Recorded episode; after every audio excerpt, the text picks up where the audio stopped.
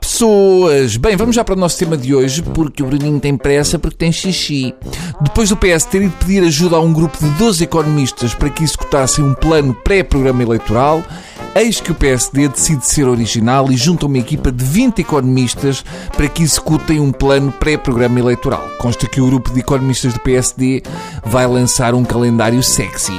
Calma, não regurgitem, porque o Catroga só entra como fotógrafo.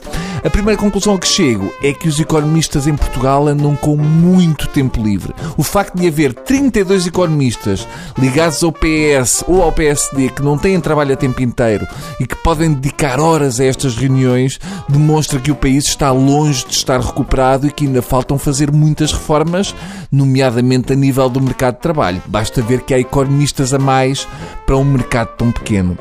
Do pouco que se sabe, e segundo li, este grupo de economistas não tem liderança assumida, isto porque a Goldman Sachs evita sempre dar nas vistas. O grupo é coordenado por Pedro Reis, ex-presidente da ICEP, e João Moreira Rato, ex-presidente do IGCP cá está o tal tempo livre. São ex, estão sem trabalho, ou melhor, estão entre empregos. Pelo perfil destes economistas do PSD, é difícil fazer palpites, mas sendo Pedro Reis irmão do presidente da RTP, penso que pelo menos aí não devem sugerir cortes. Já lá vai o tempo em que os programas de governo partiam de ideias de políticos. Agora já não é bem assim. Um partido que quer ser do arco da governação e respeitar lá fora não faz política sem primeiro contratar economistas para definirem que política deve fazer. Ou seja, os economistas fazem o projeto de casa e escolhem a mobília. Cabe à política o papel de decidir em que posição vamos pôr o sofá. E a minha pergunta é: mas as pessoas não estão fartas de economistas. Quem é que nos trouxe até aqui? Já passaram quase quatro dezenas de anos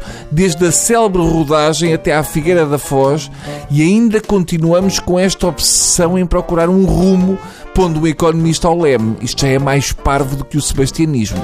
Se por um lado este modelo baseado em moldes políticos definidos por técnicos de contas asfixia de algum modo a política, o que me parece negativo. Por outro, o facto de podermos ter pelo menos 11 economistas para cada lado permite que, em caso de empate, ou seja, caso as propostas sejam muito parecidas, seja possível tirar as dúvidas através de um jogo de futebol no Estádio Nacional. Eu recomendava uma equipa de arbitragem da UTAU. Para terminar, eu não quero ser alarmista, mas da última vez que um grupo de economistas do PSD esteve reunido tanto tempo foi quando fizeram o BPN. Portanto, corremos o risco que, após nove horas de reuniões, o Estado vá ser chamado a salvar o grupo de economistas liberais do PSD. Seja como for, acho positivo ver os economistas do PSD reunidos e espero que seja o primeiro passo para a Merkel legalizar as claques. Até amanhã!